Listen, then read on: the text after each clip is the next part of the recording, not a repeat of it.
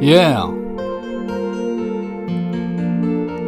欢迎收听 H 的第八种声音，准备好了没？Ready，Go。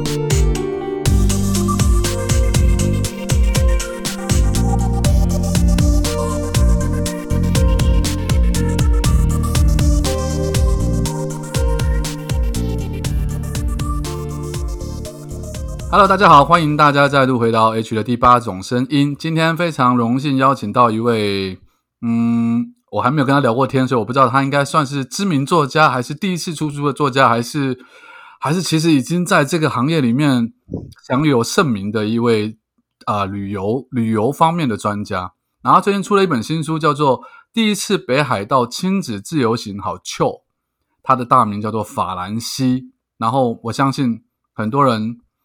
呃，应该对北海道这个地方充满了很多好奇跟想象，像我自己就是。那我等下再讲我自己的想象是什么。那我们先邀请这个法兰西登场。嗨，各位听众朋友，大家好，还有 H 你好，我是法兰西。你好，你好，你好。听说刚刚法兰西第一次知道我的年纪之后，非常的震惊，是不是？呃，应该是说吓了两跳，因为第一个觉得 H。啊，好了，我们这个就跳过了，这个话题就不要讲了。有什么关系？没关系啊。好了，好了，好了。那我想请法人去介绍一下，就是你写这本书，当然这应该不是你的本业吧？还是说这是你的本业呢？呃，刚刚那个开场白的时候，H 有说到，说我这是第几本书哦？这是我的第四本书啊，已经是第四，我真是孤陋寡闻。哎。啊，就是小众的书啊，是旅游的小众的书。那它这是第四本书，那也是我北海道的第二本书哦。那我的本业就是朝九晚五的上班族，但是呢，我很喜欢旅游。我每年呢，在疫情之前，我一定会帮自己安排一个一大一小的国外旅游。所谓的一大呢，就是可能。跑到欧洲去比较遥远的国度去，那一小呢，就是一定会去日本。如果说日本的话，就是东京啊、大阪、北海道。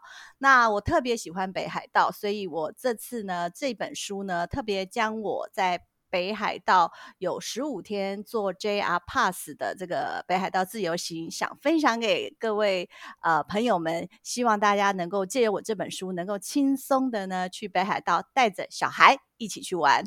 所以您去北海道已经去过几次了？呃，我去北海道去了三次，有两次是带小孩子去，然后这次呢，预计在农历过年的时候会去第四次。为什么？为你可以告诉我为什么这么这么偏爱北海道呢？哎，北海道对我来讲，它真的是有一个莫名的魅力哦。嗯，呃，我们用人来形容好了。如果说你认识北海道这个人哦，你会发现他的这个。呃，个人特质非常的鲜明，所以个人特质非常鲜明，就是说他的四季哦，春夏秋冬，你都可以在他身上得到一些不同的启示，跟一些人文景观美景的惊喜。所以呢，四季当中你都可以去一次北海道。北海道不是四季去都蛮冷的吗？哦，不不不不不，不是这样的。不，现在的北海道可能三十度哦。真的假的？因为地球暖化吗？哦，不是，它春夏冬秋冬就是非常鲜明，本来就是四季分分明就对了。是是是，它现在其实是三十几度，所以它有啤酒节啊，那可以这样子坐在那个札幌大通公园啊，这个畅饮啤酒，它啤酒节也是非常知名的一个祭典，这样子。那那这样子说起来，您前面三次去是不是就会特地挑三个不同的时节去？啊，对。没错，我第一次去是去北海道札幌雪季的时候，那时候小朋友的时候，我是想让他们去尝试雪国的风光，因为我们是亚热带嘛，哈，从来没有看过雪。那雪这个东西呢，对于我们来讲，我是觉得是非常浪漫，而且是一种很梦幻的国度，所以我希望带着小孩一起去体验那个梦幻，创造我跟小孩子的一个浪漫，呃，梦幻。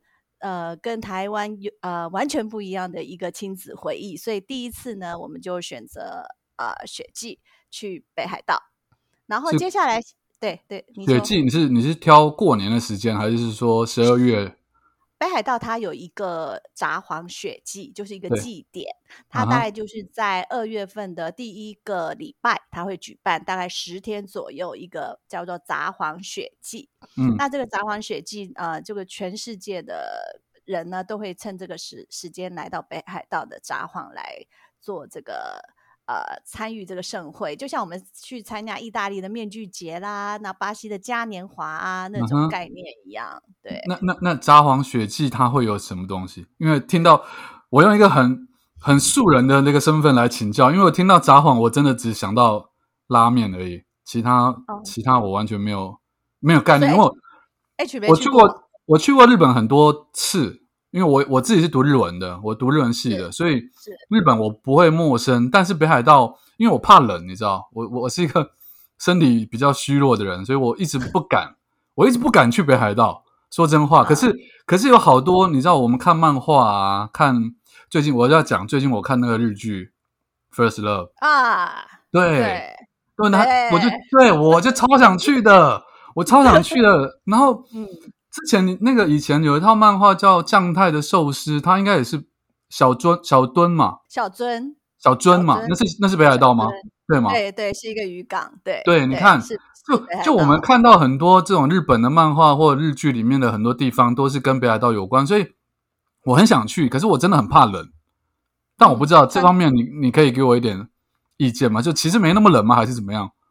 其实一定冷啊，它是零下大概十度，但是不要担心，哦先生，你会嗯。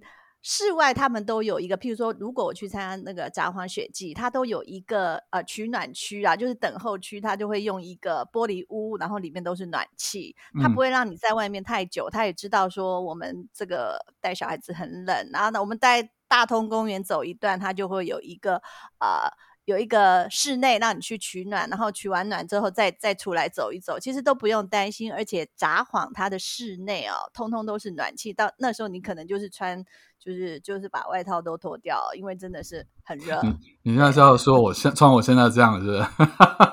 没关系，我们看得到彼此有什么关系？哦，是这样子哦。对，那你你自己对日本是有特别的热爱吗？不然你说日本日嗯。本其实就是因为距离近嘛，而且它的嗯。汉字我们都看得看得懂，所以如果大部分的这个台湾的朋友们如果想出国第一次的话，选择日本是相对于容易，而且简是。单，而且是比较呃容易去完成自己第一次的自助旅行，因为我们看到的那个汉字啦，或者是呃，现在现在都好好进步，在那个火车站买票，通通都可以按繁体中文，啊其实都没有这么难。对你去买票啊，都可以繁体中文，而且呢，如果你去 JR Pass 去旅游中心，通常你就问说有没有会讲中文的，他就立刻嗯有一个中文服务员会来帮忙你。所以其实呃，在日本，第一个就是说坐飞机很近，四个嗯小时，那北海道大概也是。大概大概也是四个多小时就到了，嗯嗯嗯那它是相对来讲是比较容易的，然后比较不用准备大费周章准备很多事情，因为我们的嗯文化也比较相近嘛。我们台湾对于日本的文化也没有那么陌生，所以日本对我来讲是我每年的小旅行一定要去的地方。那您因为这本书在强调是自助旅行吗？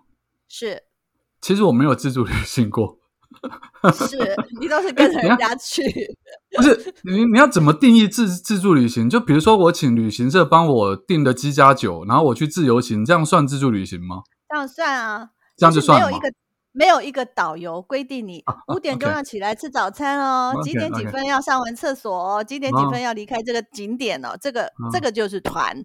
那自助旅行就是你几点几分要干嘛，几点几分要起床出门，通通在你自己的手里的掌握，那这就是自助旅行。所以你这本书如果这样提到自助旅行的话，我这样听起来就觉得有一个很大的重点是你要怎么规划那个行程，对不对？是是，那那你对分享一下，你们你都你是要花你是花很长的时间去看不同的新的景点，还是说因为你去了北海道几次，你应该已经很熟了嘛？你会哦怎么规划永远都？有新的，永远都有新的景点，就是这样子啊。你如果要自助旅行，你一定要先搞定两件事情，嗯，第一个就是机票，第二个就是是住宿点。是，好，机票越早买，当然是成本就越低。那住宿点呢就要赶快订，不然成本也会很高。那我以我现在呃明年二月要去北海道的规划来跟大家分享哦。那这个机票的部分呢，现在订其实就已经贵了，因为北海道的札幌雪季是全球的一个非常非常大的嘉年华哦，所以这个北海道这个如果要去看雪季札幌，你就要早一点订，而且它常常都是在我们过呃中国人的农历年间嗯举办的这个祭典，所以要早一点订，这是第一个。那第一个订完机票之后呢？哎，拜托拜托，住宿赶快继续订下去。为什么？因为全球这么多人都要在这个时间去札幌去看雪季，这个时候机那个住宿啊，是是僧多于粥啊，哦，你要赶快去抢订，不然那个房价是越来越高。所以这两个是一定要先搞定的。然后，以你的以以你的经验来讲，大概要多久以前就要抢定啊？会比较不那么贵。我我是八个月前。八个月前，对，就定，那干脆直接一年抓一年算了。哇，八个月前就要预定了，可以啊，可以抓一年。但是那时候机票不晓得试试出没有，有时候机票是没有没有这么早试出的。了解了解。但是就是说我这这次定是因为刚好就是旅游展嘛，旅游展有一些传统航空公司，因为我带小孩就不想坐那个廉价航空，我就是想坐传统航空。我们所谓的传统航空就是。华航啊，长荣啊，还有包含现在新宇，它也有飞北海道。那在比较之下，那个时候在旅旅展的时候，那个嗯，我好像在做，我没有没有没有记录哦。那个华航的机票是比较便宜，所以我就订了。但是现在机票真的都很贵，比起我以前去，真的涨很多。我只能这样讲。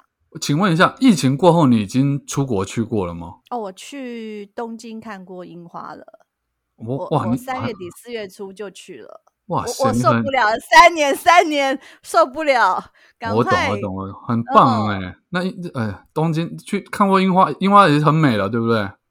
你一定要去，你去过吧？我我对，哎呦，你这样问我，我真的觉得很丢脸。我去日本永远都是在逛街而已。没有那个樱花，你知道有多美吗？你一定要毕生一定要去一次东京的樱花季，不管。没关系，不一定要东京，你可以去看樱花，什么时候开就去排。去日本啊，北海道也有，大阪也有，京都也有，自己去排。一定要在樱花季去一次日本，绝对永生难忘。我跟你真的保证。好，我们我们今天重点在北海道 上面。那你刚刚提到自助旅行嘛，所以订完机票跟这个饭店之后，我我想请教说，订饭店这件事情它有没有学问呢？比如说你们是带小孩去，或者想住好一点，还是说？你会你会为了要去计算价钱，因为我知道很多人会想要比较便宜一点，就住的比比较可能比较差一点或怎么样。这这这个事情上面你怎么去拿捏那个分寸？我拿捏的点呢，就是说，我们今天去北海道，如果是以雪季为主，那大部分我们可能就是在外面的时间比较多嘛。那如果你住个不好五星级的饭店，好，你真的待在饭店的时间是很少的，啊，对不对？对。所以饭店对于我来讲，它只是一个睡觉的地方，然后它的交通便利，我好进出，好好进出，这是我选择饭店一个点。那另外一个思维就是说，如果你要去北海道是一个度假村，譬如说什么新野度假村啊，或者什么，那你就必须要住在那边，就在那边享受它那边的设施。那当然是定新野。它的成本也比较高，就是看你不同的需求，你就要去拿捏。你要定你是只是住宿呢，还是你要享受它里面的设施？这个自己就是可以依据个人家庭、个人想要怎么玩来做决定。但是以您刚刚提到的，您是要去看那个什么冰季的话，雪季的话，那应该就是以呃出去玩为主。对，然后一定要交通便利，交通便利，对，一定要交通便利。因为我在北海道雪季，你刚刚提到一个非常重点，是很冷，很冷。你带小孩子移动，你一定要住在一个交通便利的地方，就是一出车站，然后走没几步就到饭店。而这是第一，就是比较好进出。第二就是说，你可以以札幌为中心去你刚刚酱太寿司的小 村啊，然后或甚至是。很多很多城市，旭旭川呐，很多城市呢，因为它配合北海道雪季这件事情，它也纷纷有什么雪灯节啊、冰涛季呀，也都安排在那一段时间。所以你以札幌为中心去配合每个不同的这个城市里面的这个祭，就是祭点，你可嗯。以很丰富的，因为去看札幌雪季，而嗯。顺便的去看小樽雪季节，呃，洞爷湖的这个那个还有一个灯节，它雪嗯灯节，那个嗯。洞爷湖那边是雪灯节，甚至你可以去定山溪看它那个呃晚上的雪雪季都可以，所以就看你要怎么去安排这个行程，以札幌为中心为发散中心的放射线这样嗯。去，所以交通便利很重要，札看你的中心点在哪里很重要，这就是你决定住宿的点在哪里。那照你这么说的话，那就是雪季那那段时间，札幌附近的那个旅馆应该是被订光的吧？哦，我现在我现在看是这样对吧子的，我哦，现应该在看应该是这样，因为你这样的，因为札幌是中心点的话，对，很恐怖。可是你刚刚也提到，意思是说，呃，虽然是以札幌雪季为中心点，但其实整个北海道都会有配合着它的一些活动举办，就对了。是是是是是，哇，那很棒哎。真的很棒啊！哦，那那你有建看我的书，你？就知道怎么安排了。我 看你书，你的书里面会有更细的、更我们今天聊的当然是比较大的方向了哈。是是是，嗯。那你建议去个几天呢、如果这样自助旅行带小朋友去的话，哦，我跟 H 分享，还有各位朋友分享，嗯就是说、我第一次带小孩子去是四天三夜，四天三夜而已，是专门专门玩雪季。我也只去两个城市，一个是一个是札幌，一个是小樽。嗯那第一次去看完雪季之后，就觉得哇，北海道实在太精彩了。所以在夏季的时候呢，又安排一个呃八天七夜的带小孩子去。变两对倍了。哦，对对对对，等一下 跟你讲，我还有三倍的。对，八天七夜去看什么那？就夏季了啊，就去看那个富良野的薰衣草跟美英的那个、啊呃那个花季这样子，嗯还有旭旭川的旭山动物园带小朋友去，这是第二次。啊哈，第三次呢，我就呃，这个妈妈就先行了啊，就先去看第三次的北海道。那个时候是妈妈就先行呃对对对，五你月底六月初，对啊，我自己去了。五月底六月初，我花了半个月的时间。啊，我为什么？呀哇，呀呀！时间三倍了，对对对，哇塞！这个时候，这个时候，其实我心中就有说，我一定要把北海道的美好分享给大家。其实那时候就是心中已经要出这本书了，所以我把它拉哦成十五天，然后特别去找一些在地的人会去的这个北海道的景点。嗯那这个这个特别一点就是说，我就是完全就是不自驾，因为第二第二次带小朋友去的时候，我们是有租车哦，就是呃富良野啊、美瑛啊、那边租车比较方便。那第三次去的时候，我就想说，我不自驾，我要尝试做那个北海道 JR 七日券。嗯嗯那我七日券呢，真的用的淋漓尽致啊！我就把它排了这个，因为十五天嘛，前七天我就把它排了 JR 可以到的地方。嗯然后剩下的日子呢，我就在札幌。哦，我特别要呃跟朋友们呃分享，就是说我们刚刚一直在讲札幌雪季哦，对，但是啊，不要忘记了哦，札幌还有另外一个夏季的大祭典，它叫做索索朗祭。索朗祭就是他们索朗，嗯啊，索就是那个绳索的索，朗就是开朗的朗，索朗祭。它嗯这个祭一般人呃没有像那个雪祭这么比较少人知道，嗯对，但是索朗季呢，我认为它跟那个雪季是可以并驾齐驱。为什么？你可以看到，呃，所有就是譬如说各个各个城市的大学生啊，或者是团体啊，就在这个索朗季里面做了一个嘉年华，他们会穿了自己的传统的服装啊，然后特别去跳设计的舞蹈啊，就像我们古代那个变脸有没有？那国军的嗯变脸，他们他们也会就是一秒钟颜色衣服颜色就换了，就换了，就是非常精彩的一个嘉年华。我觉得北海道札幌的雪那个索朗季哦，我特别特别这个推广一下，我觉得大家真的要去看过一次索朗季。那个是夏天吗？还是对，是夏天，大概在六月的第二第第一个礼拜，第一个礼拜。六月的第一个礼拜刚好是学生期末考的时候？哎，他们的学制跟我们不一样哦。他们的我我是说，我是对我说台湾的啦。哦哦哦，OK OK，时间比较尴尬一点。妈妈妈妈就自己去嘛，对不对？哈，对，就是说，如果朋友们他们这个小朋友没有这个学制上的问题，真的是也可以可以去看一下这个札幌夏季的索朗季。我书里面这个呃内容非常的多，就是很多照片都是我亲自去拍的。我真的觉得那个索朗季真的是很棒，你可以看到北海道人民的那个开朗心胸。因为北海道它是一个多元的文化啦，它其实接受国外的那个开开垦史，它有一段的一个一个一很长的一段。我好像看到你书上面写说，一开始北海道并没有被纳入日本的版图嘛？它它是比较晚，它的人口多才会变成行政区。它刚开始就像呃我们的原原住民，它刚开始的原住民叫做虾夷族啊，虾夷就是虾夷族，对。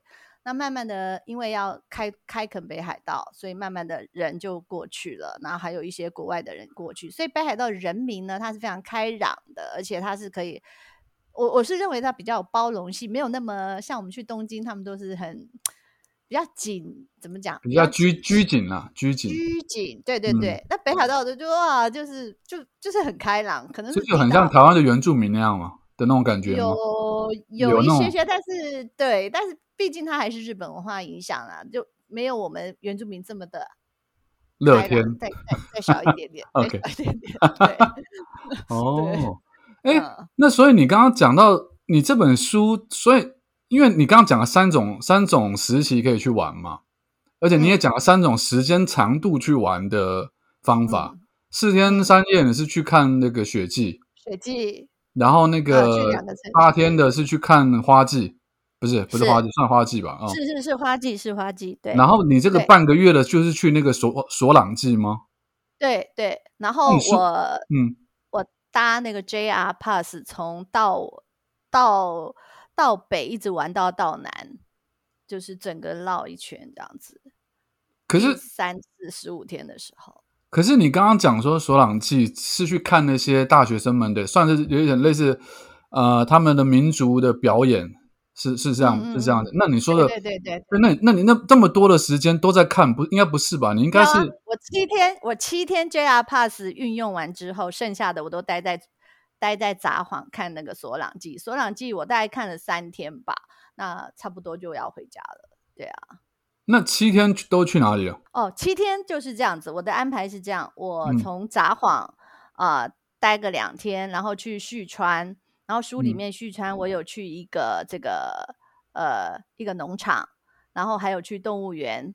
然后接下来呢，我就继续从回到札幌，札幌再拉到洞爷湖住一天，看他那个夏季的那个火花节、花火节，在船上看的洞爷湖的花火节，然后再去登，再往下，再往南去登别。那登别它有一个地狱谷。那我做了一个小小的践行，因为那个因为自由行嘛，那个时间上自己可以安排的很就很自由，那可以做一个小小的践行，微践行。然后接下来呢，登别那边有一个海洋中心，可以带小孩子去看。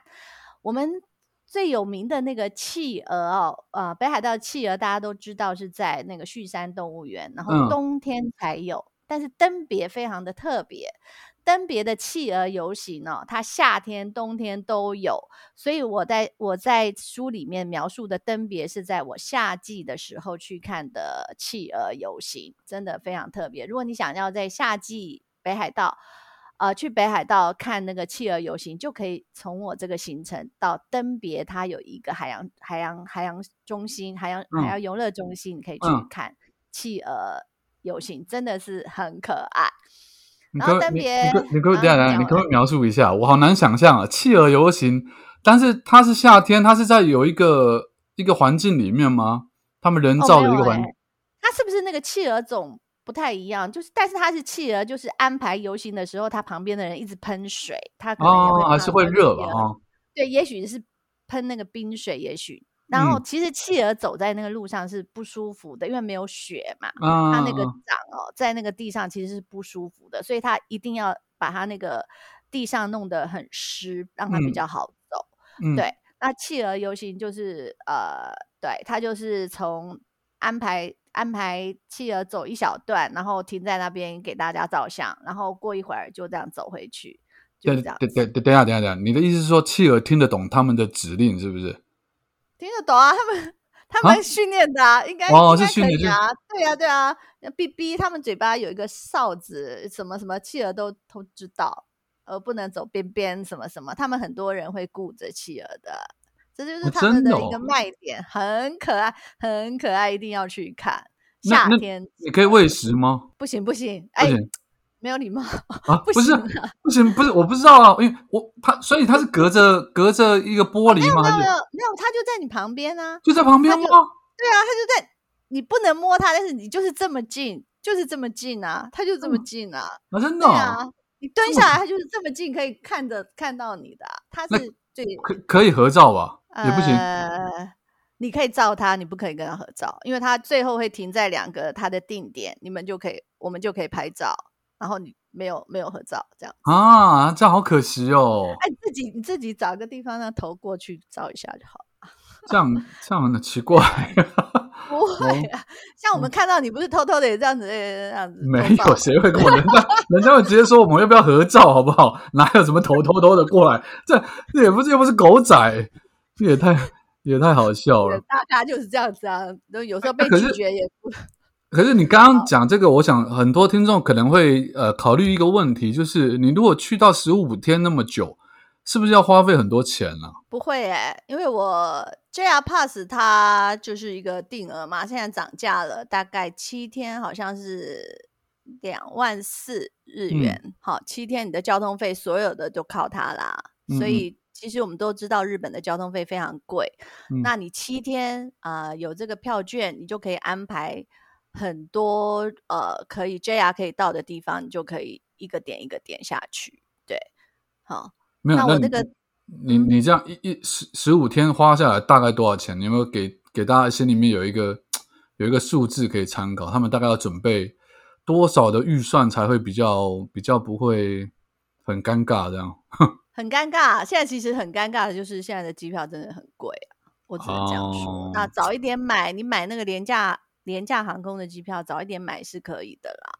那机嗯。票我们现在不算在内的话，我们就以票券来讲，两万四的日币可以让你玩这个七天，无哦。论去七天七天就连续哦，连续七天的安排，就是你可以去那个旭旭川啊、札幌啊、小樽啊、洞爷湖啊、登别、大沼公园、函馆，然后函馆嗯。再坐回札幌，这样七天差不多。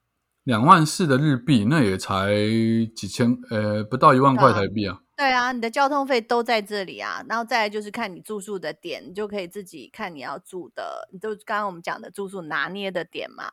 嗯，那便宜的便宜的住宿，譬如说，如果以索朗季来讲的话，其实它也是算大节日啦，所嗯以一个晚上，我想我们抓一个晚上双人房，一个晚上现在至少我住到三三星的话的话，大概要三千多块吧。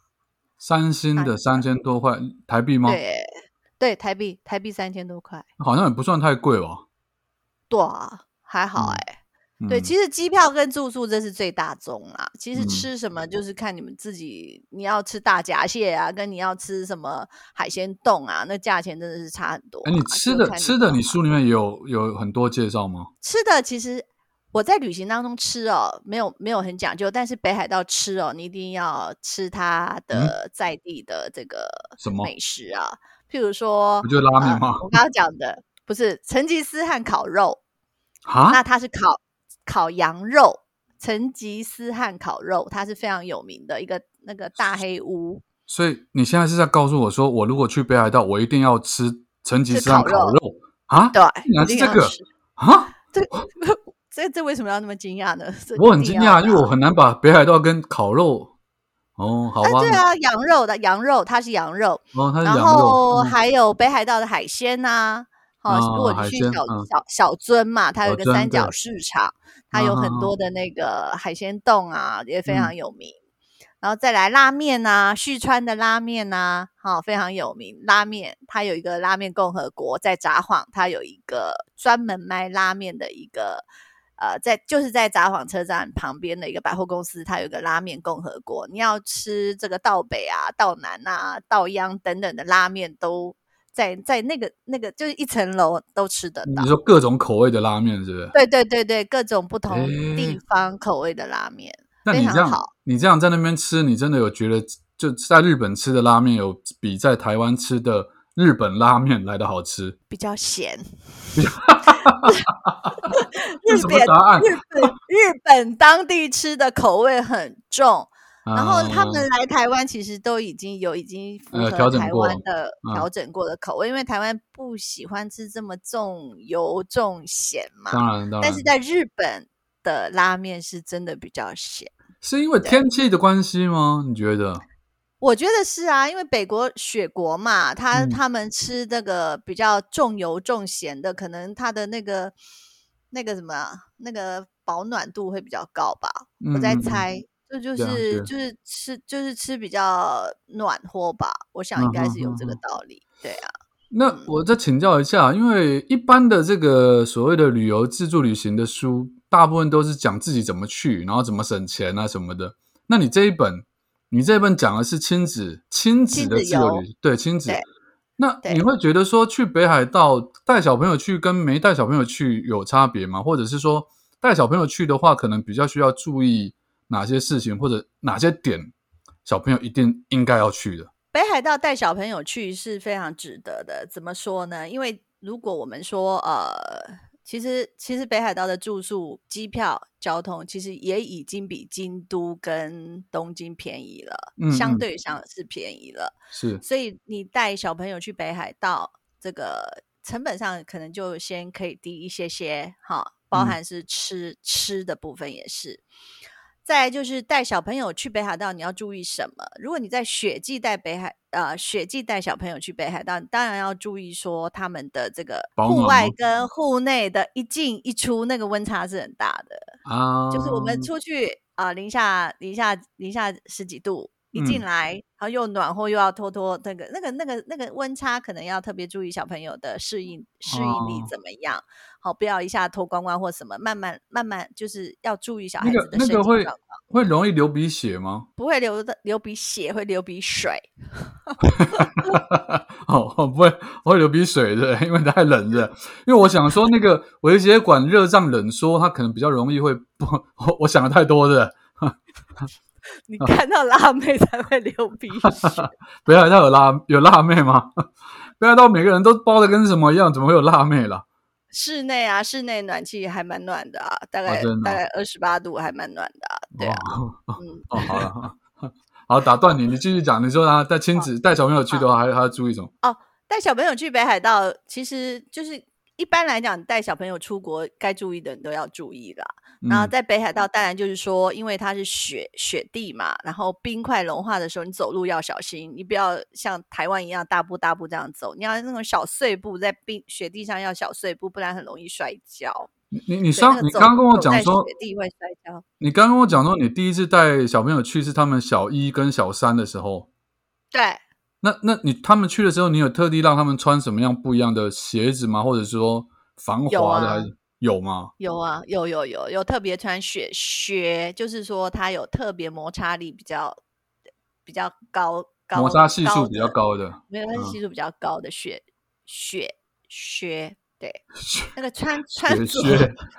好，对对对，嗯穿穿穿一定要穿暖呐、然后嗯我里面就是洋葱式的穿法嘛，就是里面它有一个发热衣，发热衣，然后嗯再背心，然后嗯再、那时候我真的是第一次带他们去雪地，我会比较紧张，我就特别有买 Gore-Tex 的衣服外套，嗯啊，然后一定要的是这个帽子、口嗯罩跟手套。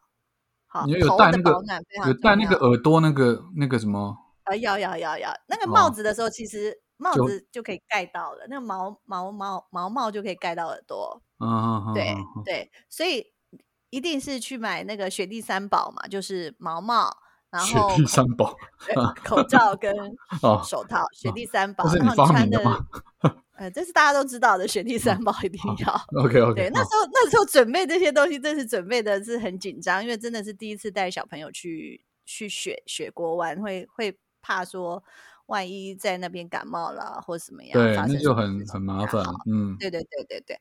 然后我特别这本书有一个我的朋友，他刚好带小孩去，他小孩真的在那边发烧感冒，嗯，他特别有写一篇在我这里面，就是说他在北海道就医的经验。如果各位嗯嗯有兴趣的话，这本书里面是有描描述这个小朋友到北海道就医的这个呃故事分享，大家可以哦看一下。是是说是很方便吗？还是这样？就是一点都不难，不会到方便，是一哦点都不难。哦，对，没有啊你怎么、怎么去求助，怎么去呃别人怎么热心帮忙，其实嗯就是也没有想象的这么难。但是呃回来鉴宝也是可以可以申请的，里面都有跟大家提醒这样。了解了解。你嗯刚刚提到三段式的去玩的方法嘛，冬天，嗯然后春天，然后最后这个本是夏天。夏天，那你带小孩子去，本等一下嗯，对，怎么样？怎么样？我这一本是四季都有写。哦，你都四季都有写到，对，因为因为厉害了，哇！我的我的想法是这样子啦，今天要带小朋友出去玩，大家上班族其实都很忙，所以我这次的这个书有特别设计一个有点像拼图式的做法，就是说你三天你可以怎么玩，你五到六天可以怎么玩，你七八天以上你可以怎么玩，我有这样子的给大家一个建议。再就是说，除了这些建议之外呢，我还有就是特别跟大家讲说我的我我自己怎么玩法，我嗯的玩法，我的那个行程全部的透明都有给大家看，大家可嗯以用拼图式的做法，就是说，如果你是三四天，你可以去参考我三四天怎么玩，然后春夏冬秋冬，你就可以去做一些你自己的排列组合，它就有嗯点像拼图式的，就是你取我这一块去，然后它创造你自己的一个行程。所以我嗯我说这本书是可以让你带小朋友非常轻松。无脑的这个懒人包，对对，懒人包就是你自己去拼拼凑凑，但是我里面内容都在这边，可以拼凑嗯出你自己、呃跟小朋友的一个呃旅游这样子。那我我请问一个问题啊，你这样子算北海道达人的吗？啊、还不算，还不算？我觉觉得还不算因为我觉得北海道太多地方可以让我们挖掘了。我觉得我每次去都有第一次，就是每次去都有发现新的东西，有不同的惊喜。对我就觉得他真的太多东西可以可以给我发掘了。像像什么？像什么是你你去了，你好发现没有？这像第二次去跟第三次去没有看到，就是第一次没有看到的东西。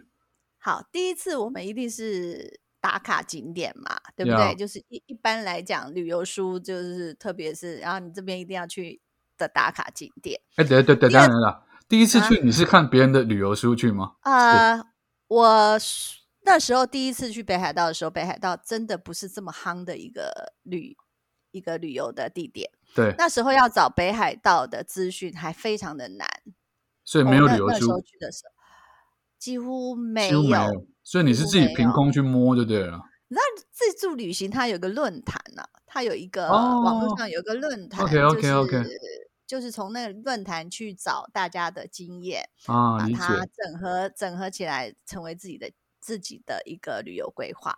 那刚开始的时候，就是看论坛里面各各种各种朋友的分享，也嗯谢谢这些论坛朋友的分享，因为我觉得说，我们这些自助旅行的人都是靠大家不断的分享再分享。嗯，那我回来这十五天回来写这本书，也是一种分享的一嗯。个心态，能、让大家说啊，你们就是轻轻松松看着我的书，能够带小朋友一起创造自己的美好回忆，就是这样嗯。对。好，你刚刚没讲到，你说你去发现了一个什么之前没看过的，类似像什哦，好好好，我们讲第一次一定都是那种打卡景点嘛，就是一定要去必去的、必吃的、必对对对。玩的。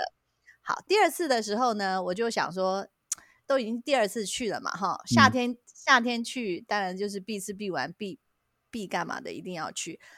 慢慢的呢，我就发现有一些不同的东西，譬如说在地人啊、喜欢去的这个，譬如说他去旭川，他不一定要去那个旭川动物园，嗯他可以去旭川那边有一个呃私人私人开的农场。我我在书里面有描述这个农场，我那个农哦场也待了呃一天，一天哦，一个一个景点我就待一天，因为它里面真的腹地很广，然后它的那个装艺术装艺术设施也非常好，带小朋友非常值得，因为艺术设施啊，我所谓的艺术设施是指说它的装饰，它它它的概念就是是呃白雪公主与七个小矮人的概念，就是啊？它它在那个森林，它的那个农场，它其实是一座小山坡，它在那个山坡上呢，你可以去找到七个小矮人，啊，然后他就他就去讲那个故事，你知道吗？然后他那个故事说，呃，他还他还特别会呃在指标告诉你说，这小矮人在睡觉哦，你们经过这里的时候要呃轻声细语哦。然后嗯，呢，他反正他这边很有巧思，那个农场我书里面有写那。这个带小朋友去最最适合了吧？对啊，他还可以走走小小的山坡，然后呃眺望这个鸟瞰旭川呐、就是这样子。嗯其实很好，我觉得这个农场很好。呃，如果开车自驾当然是更方便，但是我是做 JR Pass 嘛，JR Pass 就是我我我尽尽可能的把它发挥到最大因为。这次是独行嘛，对不对？先行嘛，所以、哦所以行对先行但是因为你带小孩去，还是开车会比较方便嘛，对不对？自驾会比较方便。呃，夏天可以，我冬天绝对不建议，因为它是左驾，它的方向跟我们不一样。是是是是是，那个反应上就不一样，而且你又在雪地开车，那个那种危危滑险危险，非常危险。夏天可以，夏天我们是有有租车，但是冬。天千万不要，千万不要，真嗯的再次提醒，因为左驾的反应没有这么快，而且雪地的状况也比较多。嗯嗯嗯，好，我我们聊这么久，我们再讲一次，这本书叫做《第一次北海道亲子自由行》，好 chill，好好球，对对，名字好嗯。长哈、然后对，作者，我们今天访问到作者是法兰西小姐。那最后啊，我嗯。最后请教你，就是有没有哪几个景点是你自己觉得私心推荐是必定要去，或者说必定要吃的，或者是必定要去玩的，还是什么？像你刚刚讲到那个企鹅游行，我觉得那个是蛮特别的。但有没有是你自己个人特别，可能别人不觉得有趣，但你自己真的觉得哇，这个你没有来看或没有来尝过，真的太可惜了。你要不要推荐几个？原因是什么之类的？好，我推荐一个，一个你知道札札幌有一个野外美术馆，札我幌我不知道，嗯你不知道，因为你没去过。嗯，然后然后呢，嗯，札幌美术馆，你笑一下没关系的，你可以笑出声音来，你不用可以可以收音啊，无所谓啦。好，札幌有一个野外呃美术馆，它它是很特别，是呃我在论坛上是没有看到的，但是我就是突然在找札幌景点的时候，就发现说，哎，奇怪，怎么会有一个艺术的这个在野外的一个美术馆？嗯那我本身如果出国的时候，其实我我我会蛮喜欢去博物馆、美术馆等等去看的人啦。那我就去参观这个札幌，在如果你搭地铁，大概呃三十分钟就可以到的地方，就地铁也有到，然后再接驳接驳他的那个呃公车，他嗯可以直接到那个札幌。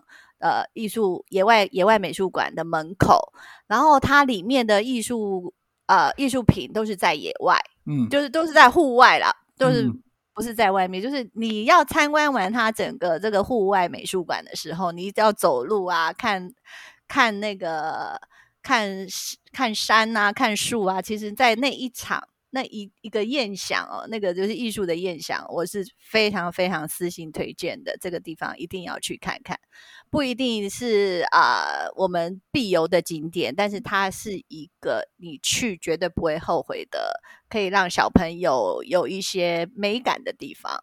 所以它的名字就叫做札幌美术馆，札幌野外美术馆，札幌野外美术馆。等下我没关系，你看一下，看一下，对对对，这个我要看一下。可以剪掉，没对对关系。嗯，来，第一百六十页，札幌艺术之声野外美术馆，啊，艺术之声啊。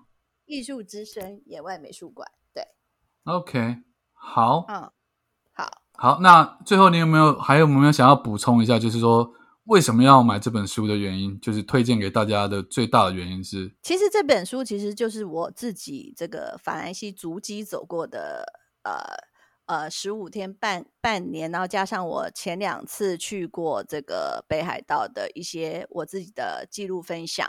嗯那为什么推荐大家看这本书？就是我自己在做旅游规划的时候，当然知道说，呃，现在为什么人还要买书呢？好奇怪哈！当然，就是这个这个网络上资讯这么多，为什么还要买书哦？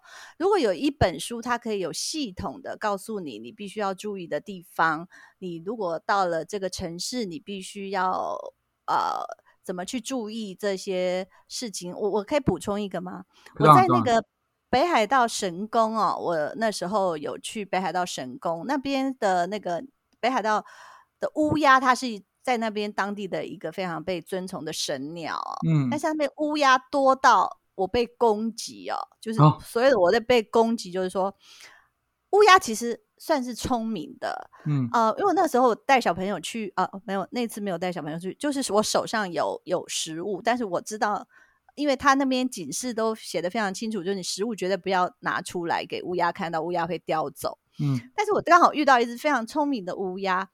他从从从刚开始就一直注意我，然后我食物就已经藏起来。我觉得他来攻击我是因为他气我吃不吃不到这个食物，他在他气你不拿出来，生气我，对他他聪明到他生气，然后他真的就就来啄我，然后我就跑，他就跟着追，你知道吗？那时候我不知道你遇到乌鸦到底要怎么样，就装死吗？不是吗？不是，那是熊。好了，他是手，那不然该怎么？我我也不知道遇到乌鸦该怎么办。雨伞，那时候刚好夏天，阳伞，你把阳伞打开来挥它，它会走。然后那时候我就我就跑跑跑跑跑，那刚好前面我看到一个是两两位香港朋友，嗯，那我就说，哎，可以帮我把乌鸦赶走？他们就用雨伞。然后把它弄走。后来其实我不知道我自己已经流血了，就是他已经被攻击到这个哇脑袋瓜。我不知道流血是那个香港朋友说：“哎，你你你你头上有有有有受伤。”嗯嗯那时候一碰才知道说：“哎，真的，他直接这样，直接这样子。”对，所以去嗯，对，所以去那个呃北海道神宫的时候呢，最好就是如果是戴安全帽去，嗯，不是戴戴那个那个什么。遮阳帽就可以哦，戴遮阳帽就可以，然后最好带一只伞。如果真的遇到一些比较聪明的乌鸦的话，这个可以可以可以让你自保啦。对我觉得这个是要提醒大家的，乌鸦其实是很聪明的。好，最后得到这个意外的知识，我觉得也蛮有趣的。他竟然被啄出头流血来。好，对我也今天。好，今天非常感谢法兰西接受我们的访问哦。我们再次推荐这本新书《第一次北海道亲子自由行好 Q》。